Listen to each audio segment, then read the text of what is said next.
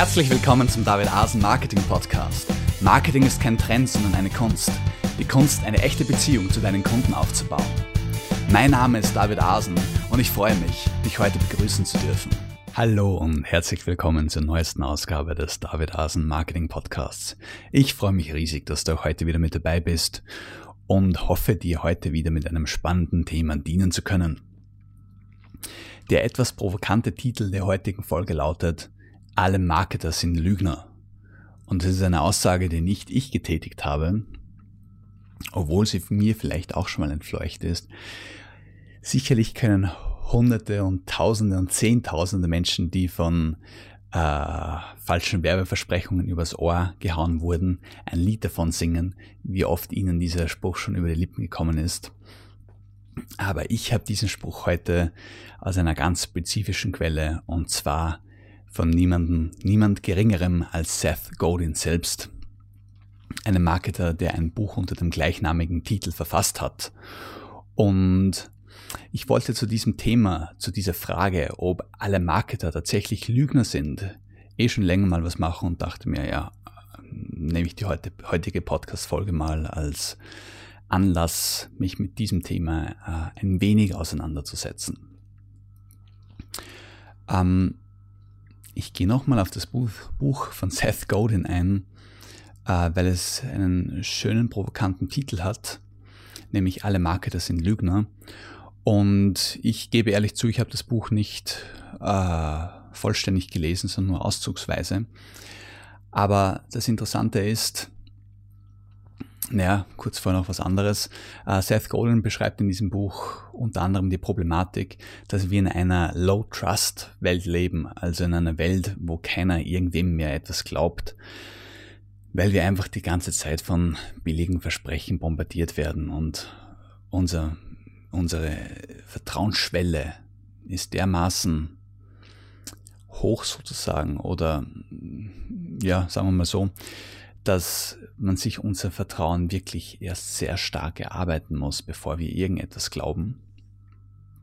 Auf der anderen Seite sind wir emotional so leicht äh, einnehmbar wie wahrscheinlich noch nie. Aber darauf komme ich dann später zurück.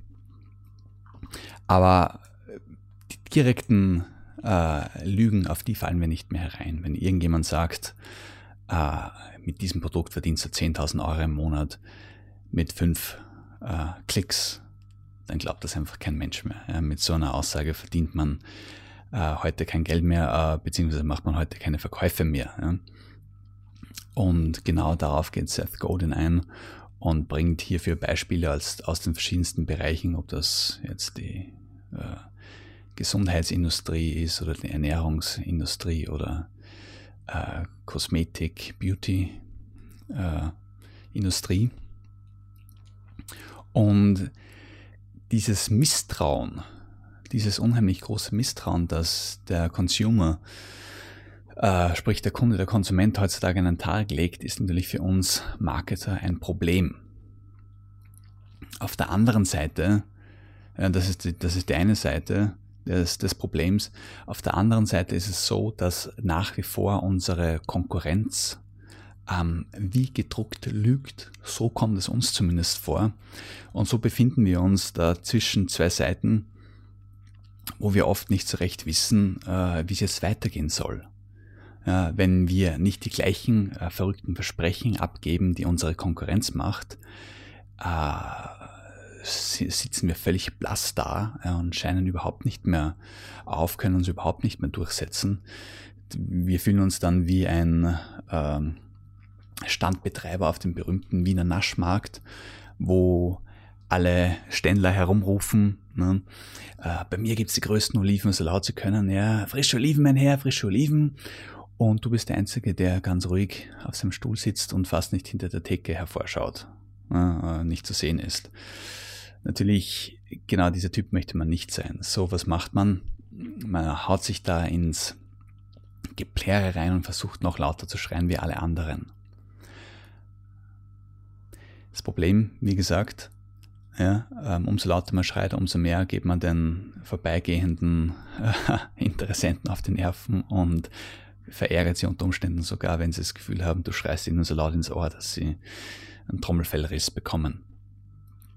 Und viele Leute versuchen dann ja irgendwie so eine Art Basis äh, zu finden, wo sie quasi auf diesem dünnen Drahtseilakt, ne, wo sie auf diesem dünnen Grad wandern zwischen Übertreibung oder gar Lüge und ähm, den Kunden nicht verärgern wollen und Vertrauen aufbauen sozusagen. Ne. Und ich möchte mich in der heutigen Folge ein bisschen mit diesem, dieser Frage stellen, ob das wirklich die einzige Möglichkeit ist, hier einen Drahtseilakt zu wagen oder gehen zu müssen, oder ob es doch ganz andere Möglichkeiten gibt, mit, dem, mit der Thematik umzugehen.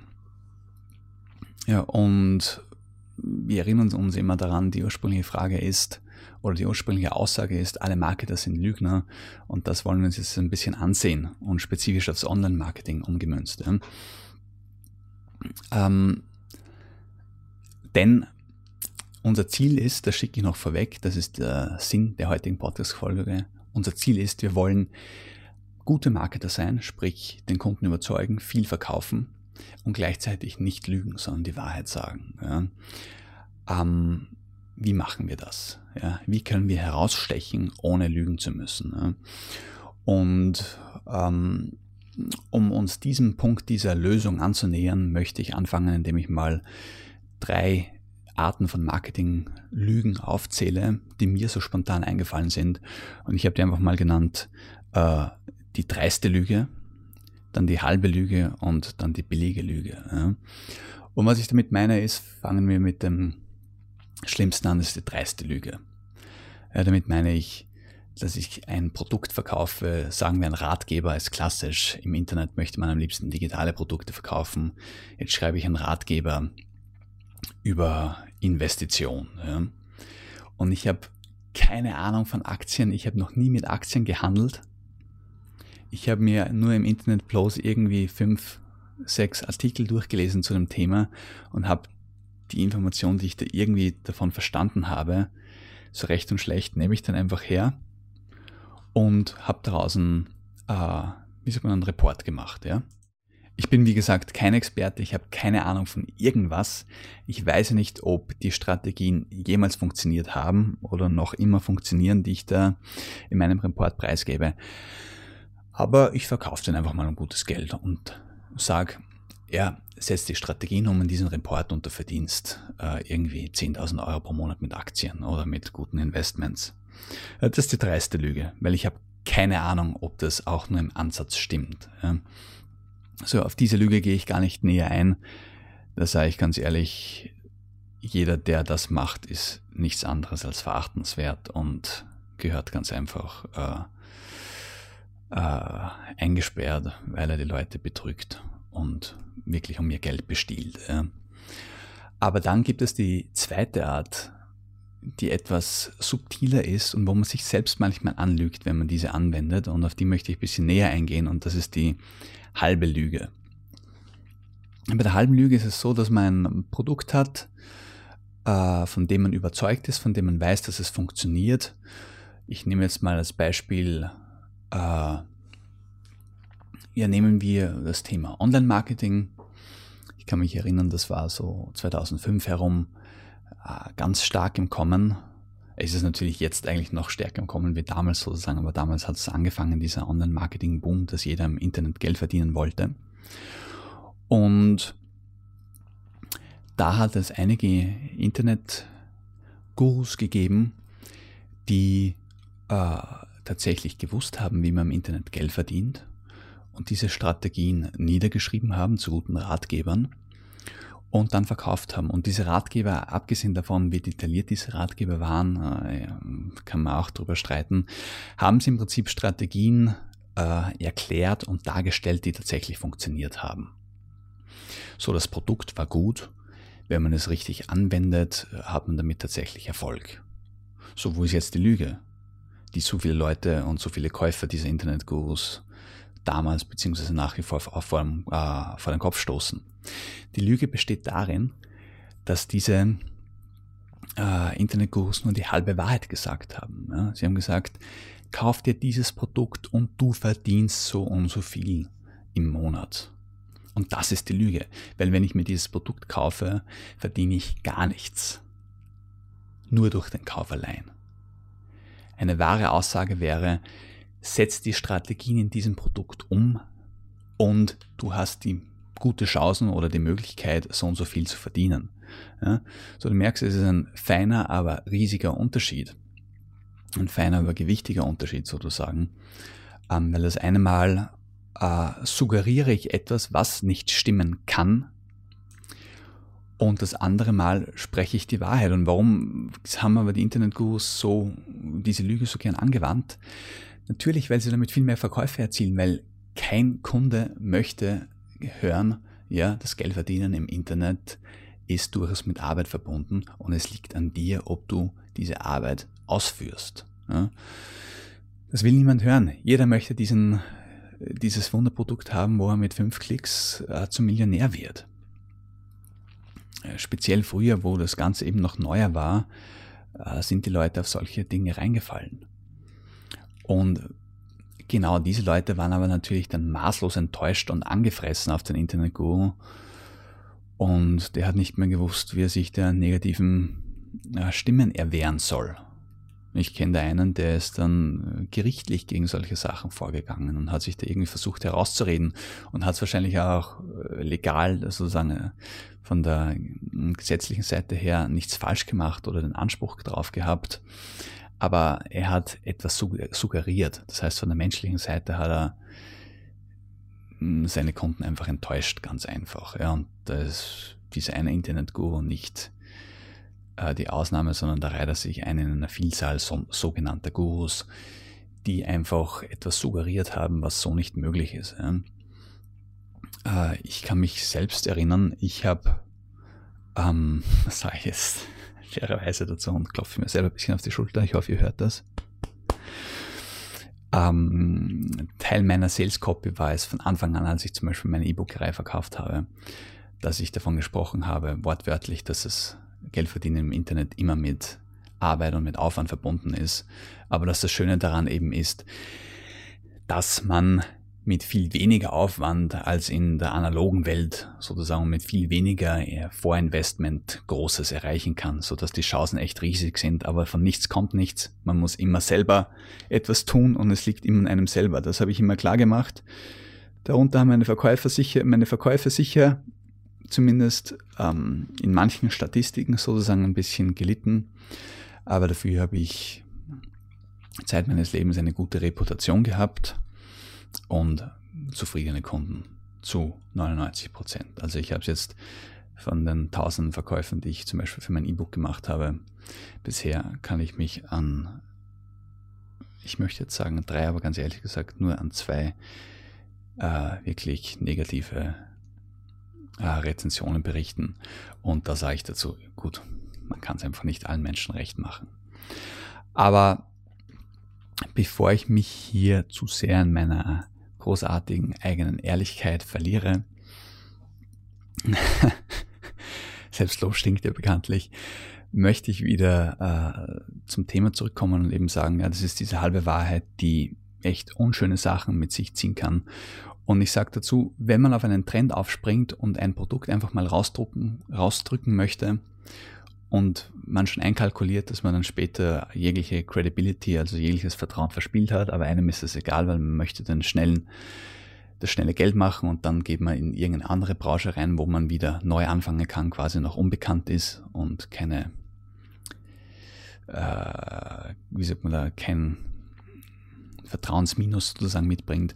Wenn man so denkt, kann man das natürlich machen und man kann damit gutes Geld verdienen. Ja. Ähm, ob man ruhig schlafen kann, bezweifle ich. Und wenn man ruhig schlafen kann, dann ist man Arsch. Aber gut, jeden das seine.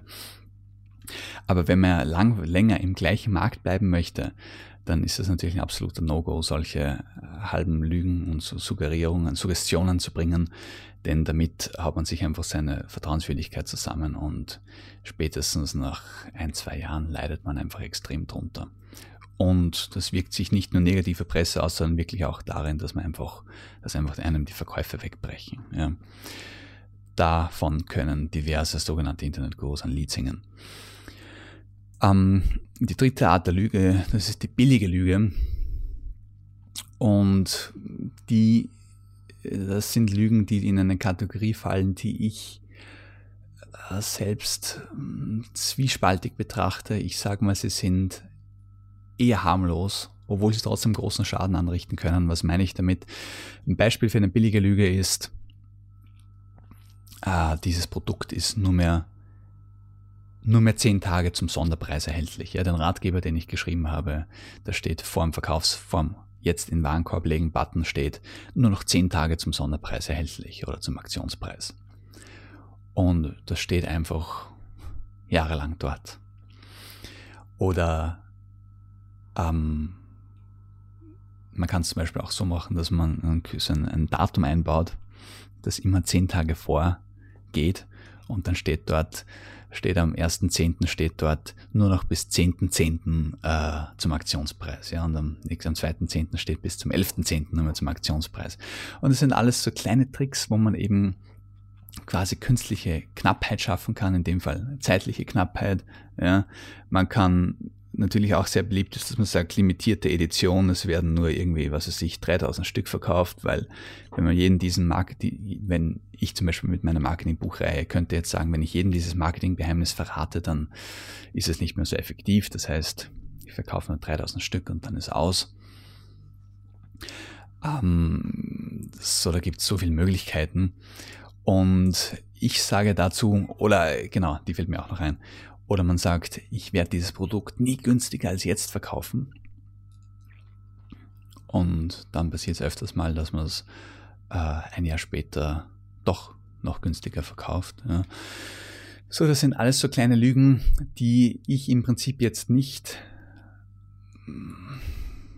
oder bei, sagen wir mal zumindest so, ich meine, ich überlasse ich jetzt eben selber, selber wie tragisch er es findet, aber im Vergleich zu den vorhergehenden zwei Lügen finde ich sie relativ harmlos aber sie zerstören natürlich trotzdem die Credibility.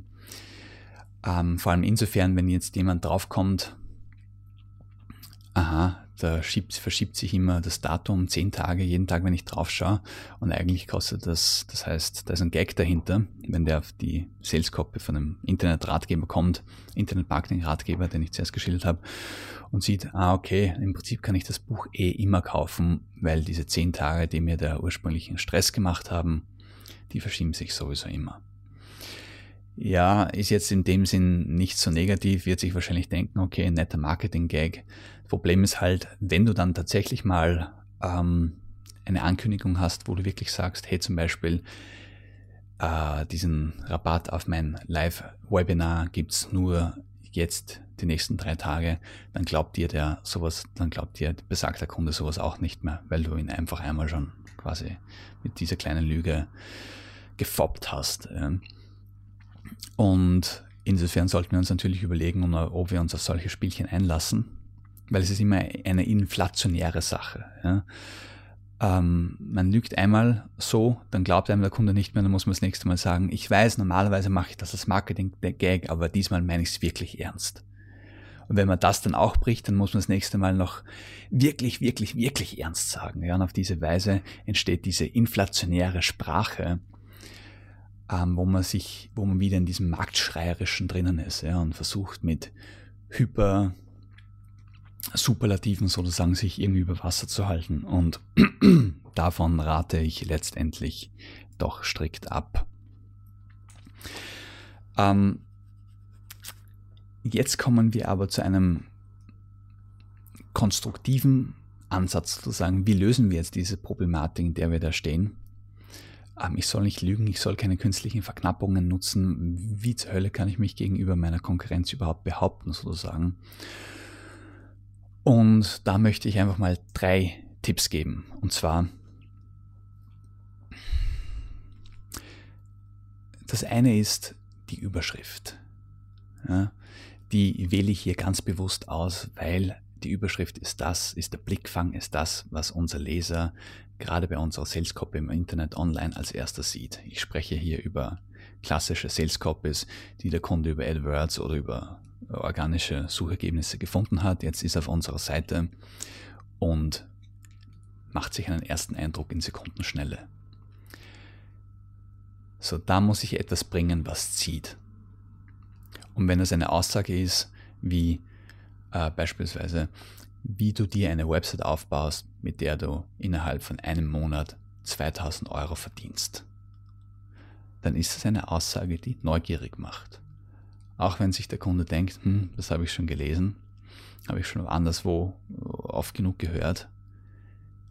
Du kannst nicht recht viel anders machen, wenn du einen Ratgeber zum Thema Online-Marketing schreibst, dann musst du mit irgendetwas Quantifizierbarem kommen, eben zum Beispiel 2000 Euro innerhalb von einem Monat äh, nach 30 Tagen verdienen. Ne?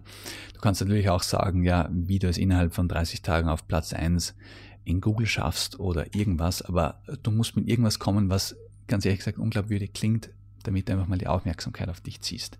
Der Punkt ist aber der, sowas in die Überschrift zu schreiben, ist noch keine Lüge weil die Überschrift ist primär ein Blickfang oder ein Auszug dessen, was du bietest. Ob die Überschrift eine Lüge ist oder nicht, entscheidet dann, was du im Text schreibst. Ja? So wenn du im Text ähm, klar machst, hey, mit meinem Produkt, das ist möglich, was ich dann in der Überschrift geschrieben habe, aber es bedarf auch deines Inputs, lieber Leser oder lieber Kunde. Du musst die Strategien auch wirklich umsetzen und das braucht beispielsweise acht Stunden Arbeit pro Woche, dann ist deine ganze Überschrift keine Lüge.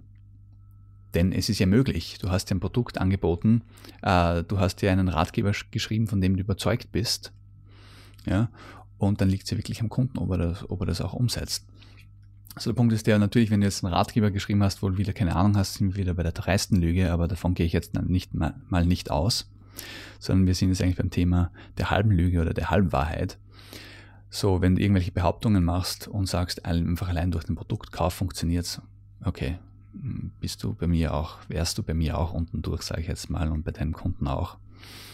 Aber wenn du sagst, hey Mensch, das ist wirklich möglich, aber du bist auch gefragt, dann bist du nicht nur ein ehrlicher Mensch, sondern du tust deinem Kunden sogar einen Riesengefallen, weil du zeigst ihm, hey Mensch, schau mal her, es ist tatsächlich möglich, ich habe es auch geschafft und gleichzeitig gibst du ihm einen Ansporn und einen Ehrlichkeitsboost und sagst, hey schau, es ist möglich, aber mach's und ich, ich vertraue dir, ich, ich glaube an dich, ja, ich glaube, dass du es auch schaffen kannst.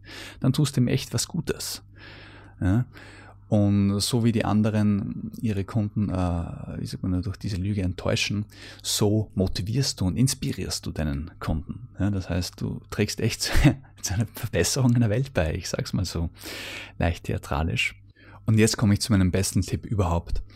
Verwende Social Proof so viel wie du kannst. Nichts ist überzeugender, um dein Produkt erfolgreich zu verkaufen und deinen Kunden zu überzeugen, als dass du ihm Beispiele lieferst von Kunden, die mit deinem Produkt schon äh, genau die Ergebnisse erzielt haben, die du in deinem, in deinem Verkaufstext versprichst. Ja. Wenn du sowas noch nicht hast, dann führe deine eigenen Erfolge als äh, Beispiel an. Ja. So, wenn, kommen wir nochmals zurück auf den Ratgeber, den ich ganz eingangs erwähnt habe zum Thema äh, Investition. Wenn du jetzt selber zum Beispiel jahrelang bei einer Bank gearbeitet hast oder einem Investmentfonds und jetzt deine Erfahrungen niederschreibst und sagst, hey, ich habe genau mit diesen Strategien äh, mir mein Haus finanziert und meinen Supersportwagen, ja, dann gibt es was her. Ne, dann kannst du tatsächlich äh, und natürlich nicht nur so erzählen, sondern ich denke, jeder von euch kennt diese übliche Geschichte, dass man dann einen Screenshot bringt von seinem äh, ein Foto bringt von seinem Supersportwagen, von seinem Haus und vielleicht noch ein Screenshot von seinen Bankauszügen. Sowas in die Richtung, dass es möglichst greifbar wird auf jeden Fall. Ja. Ähm, aber es ist nicht das gleiche, wie wenn du andere Leute für dich sprechen lässt. Ja, und vor allem, wenn du fünf Leute für dich sprechen lässt, ist es noch besser, wenn du einen oder nur dich selbst für dich sprechen lässt. Also Social Proof ist das mit Abstand Beste, was du machen kannst. Und das Coole ist, wenn du Social Proof hast, dann musst du nicht lügen und kannst trotzdem die, ich sage jetzt mal, aberwitzigsten Versprechen machen. Ja. Das heißt, um es kurz zu machen, wenn du am Wiener Naschmarkt mit deinem Olivenstand herausstechen möchtest, dann musst du einfach die besten Oliven anbieten. So blöd das jetzt klingt, aber es kommt, es kommt immer alles auf das zurück. Weil wenn du die besten Oliven anbietest, dann stehen die Leute rund um dich, rund um deinen Stand äh, und kosten sich da durch die Oliven durch und werden lauter begeisternde, begeisterte Geräusche und Schmatzer von sich geben. Und was wird passieren? Na, da wo Menschen sind, kommen immer mehr Menschen hin, weil sie sich denken, mh, was hat denn diese Menschentraube dort zu bedeuten? Gibt es denn da leicht irgendwas zum Kosten? Und dann schauen sie mal hin. Das heißt, was du machen musst, ist kostenlose Oliven anbieten. Kostproben. Ja? Und das ist mein dritter Tipp. Ähm, du hast jetzt eine coole Überschrift geschrieben, du hast ein viel Social Proof gebracht. Was gibt es Besseres, als deinen Kunden zu zeigen, schau, ich habe nichts zu verstecken. Ja? Teste mein Produkt einfach mal und ich bin davon überzeugt, dass du es dir behalten wirst, weil es einfach so gut ist. Und das kannst du machen, indem du entweder eine Art Leseprobe zum Beispiel anbietest, aber noch viel besser, einfach eine Geld-Zurück-Garantie. Es gibt wenig Dinge, die so Klartext sprechen wie eine Geld-Zurück-Garantie. Vor allem, wenn du sie wirklich so kommunizierst, dass du sagst, sie ist an nichts gebunden. Wenn du dein Geld zurückhaben möchtest, dann bekommst du es einfach zurück. Ich vertraue dir, dass du deinen Ratgeber löscht. Ich stelle keine Fragen. Du bekommst einfach das Geld zurück. Innerhalb von 30 Tagen zum Beispiel. Das ist eines der stärksten Argumente überhaupt, äh, mit dem du die Hemmschwelle deiner Kunden äh, ja, überkommen kannst sozusagen auflösen kannst und deine Verkäufe boosten kannst. So, wenn diese, diese drei Faktoren eine reißerische Überschrift, die aber tatsächlich etwas verspricht, was du entweder du selbst schon mit deinem Produkt erreicht hast oder am besten bereits Leser und Kunden von dir, äh, wenn du diese zwei Sachen kombinierst mit der Geld-Zurück-Garantie, mit einer 30-tägigen ohne Wenn und Aber Geld-Zurück-Garantie, dann hast du wirklich gute Chancen, äh, herauszustechen, dich am Markt zu behaupten. Und die Sache ist natürlich die, das bieten natürlich viele Leute an mittlerweile, Social Proof, ja, Geld-Zurück-Garantie und andere Sachen. Aber ich sage dazu, das ist etwas, was nicht jeder, ähm, nicht jeder anbietet, sagen wir mal so, sondern es bieten nur die an, die sich das auch tatsächlich trauen. Also du musst schon ein halbwegs gutes Produkt haben, um das zu können. Aber das sind natürlich noch immer genug. Ja. So wie stichst du dort heraus? Ja, unter anderem zum Beispiel auch äh, dadurch, sage ich, ähm, fällt mir jetzt ein, dass du zum Beispiel auch mal eine Rezension bringst auf deine Verkaufsseite, wo jemand äh, dort in der Nähe deiner Geld-Zurück-Garantie, wo jemand sagt, hey, also ich habe aus diesem und jenem Grund äh, das Produkt zurückgegeben und habe das Geld wirklich ohne Probleme zurückbekommen. Ja. Äh, nimmst am besten eine Kundenretention, wo einer sagt, ja, ich bin einfach drauf gekommen, ich kann mich jetzt dem Thema äh, Investment nicht widmen, weil ich nicht genug Geld habe. Jetzt habe ich das Buch zurückgegeben und er hat es wirklich ohne Wenn und Aber sofort zurückgenommen. Ähm, so, eine, so eine kleine Rezension bei der Geld-Zurück-Garantie macht die gleich nochmal glaubwürdiger. Ja? Das heißt, du musst immer mit solchen Sachen arbeiten. Wo kann ich nochmal dieses bisschen Glaubwürdigkeit rausholen? Ja? Ich rate definitiv davon ab, zu nüchtern zu sein, denn das wirkt schnell langweilig und es wirkt auch so, als ob du keine Begeisterung für dein eigenes Produkt hättest, nicht davon überzeugt wärst und ja, im Prinzip wenig zu sagen hast. Ja. Das heißt, ich würde mein Produkt oder ich rate dir, dein Produkt schon mit Schmackes zu vermarkten, ähm, eine gewisse Theatralik sozusagen an den Tag zu legen, weil es der Kunde ganz einfach auch erwartet. Ja.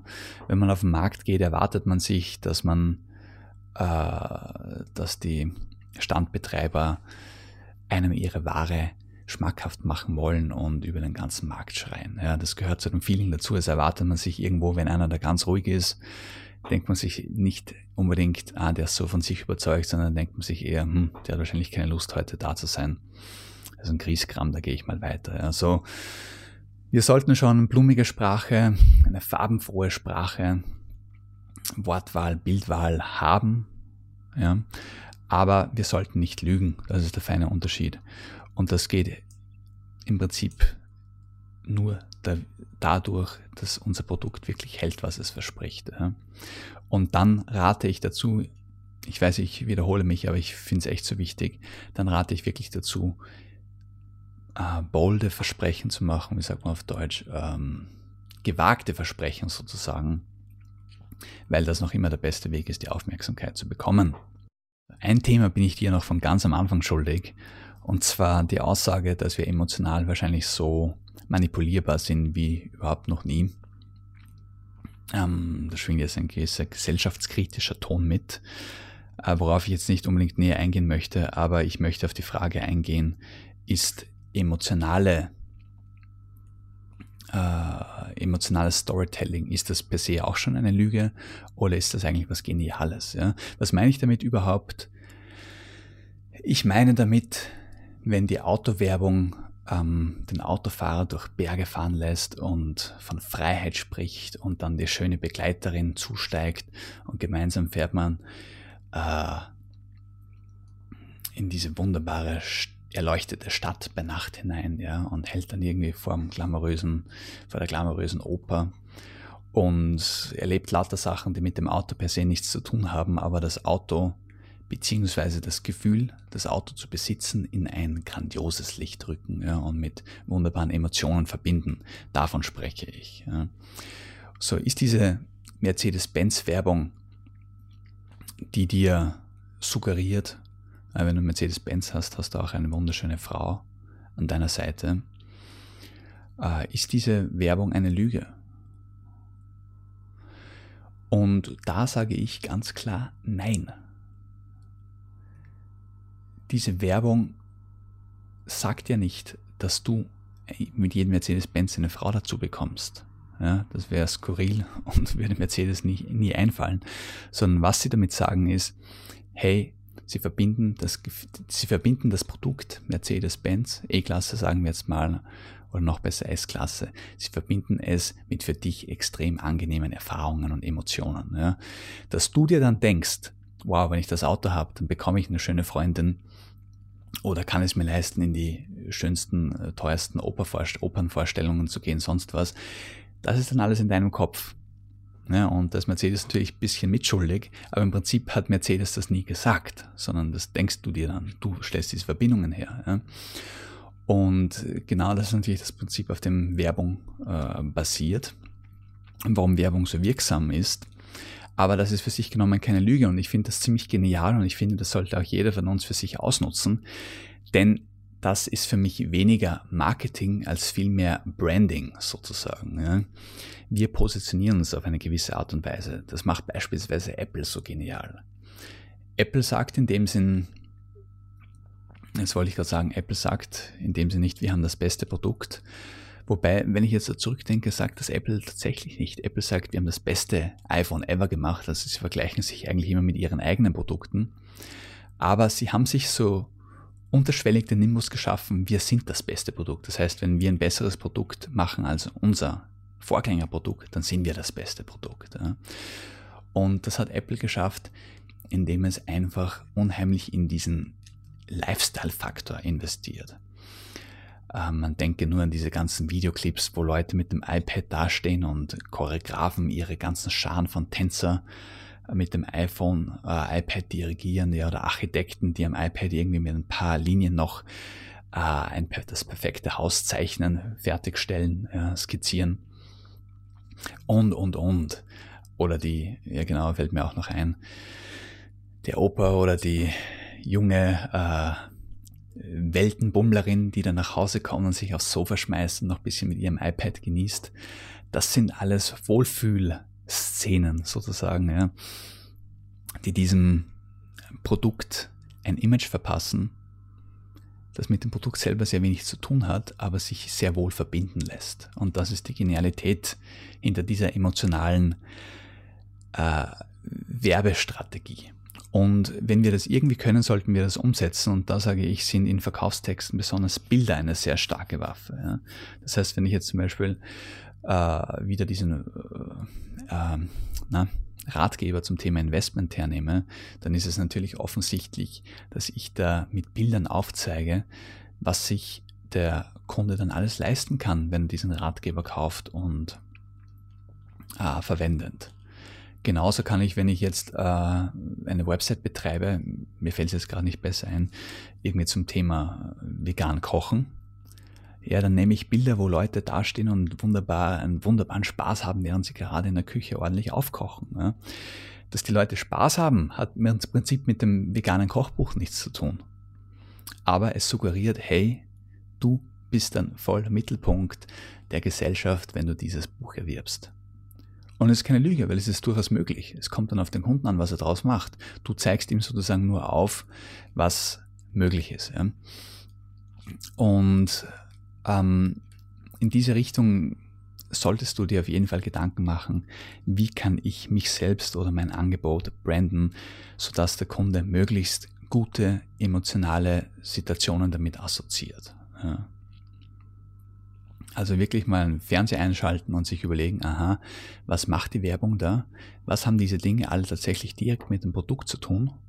Und was ist einfach nur emotionale Assoziation, also Verbindung? Ja? Weil direkt mit Mercedes hat zu tun das Kofferraumvolumen ja? oder die Dämpfung. Ja?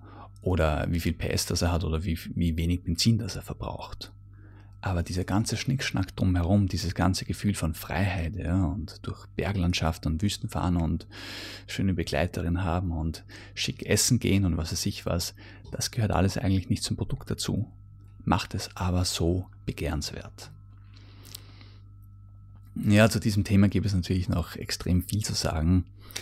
Ähm, ich habe hier mal, hier mal meinen Gedanken ein bisschen freien Lauf lassen. Äh, ich hoffe, du kannst mit den drei Tipps, die ich da gegeben habe, was anfangen. Lass mich wissen, wie hilfreich diese Folge für dich war. Und ähm, ich bin natürlich gespannt, was deine Meinung zu dem Thema sind alle Marketer Lügner ist. Äh, interessiert mich brennend. Lass es mich wissen in den Podcast-Notizen äh, als Kommentar zu, den, zu, dieser Folge. Und zwar unter äh, david-asen-marketing.de slash DAM-059. Das ist die Nummer der heutigen Folge. Tu mir deine Meinung kund, ich bin gespannt darauf und ich wünsche dir jetzt mal alles Gute und wir hören uns wieder in zwei Wochen. Also, lüg nicht, bleib ehrlich, mein Freund. Alles Gute und Servus. Das war's ja auch schon wieder, die heutige Ausgabe des David Asen Marketing Podcasts. Ich hoffe, sie hat dir genauso viel Spaß gemacht wie uns. Die Podcast-Notizen zu jeder Folge findest du unter david-asen-marketing.de slash podcast. Dort erfährst du auch, wie du diesen Podcast über iTunes, YouTube und Co. abonnieren kannst. Schreib uns einen Kommentar oder stell eine Frage. Wir antworten dir garantiert. Also, ciao und bis zum nächsten Mal.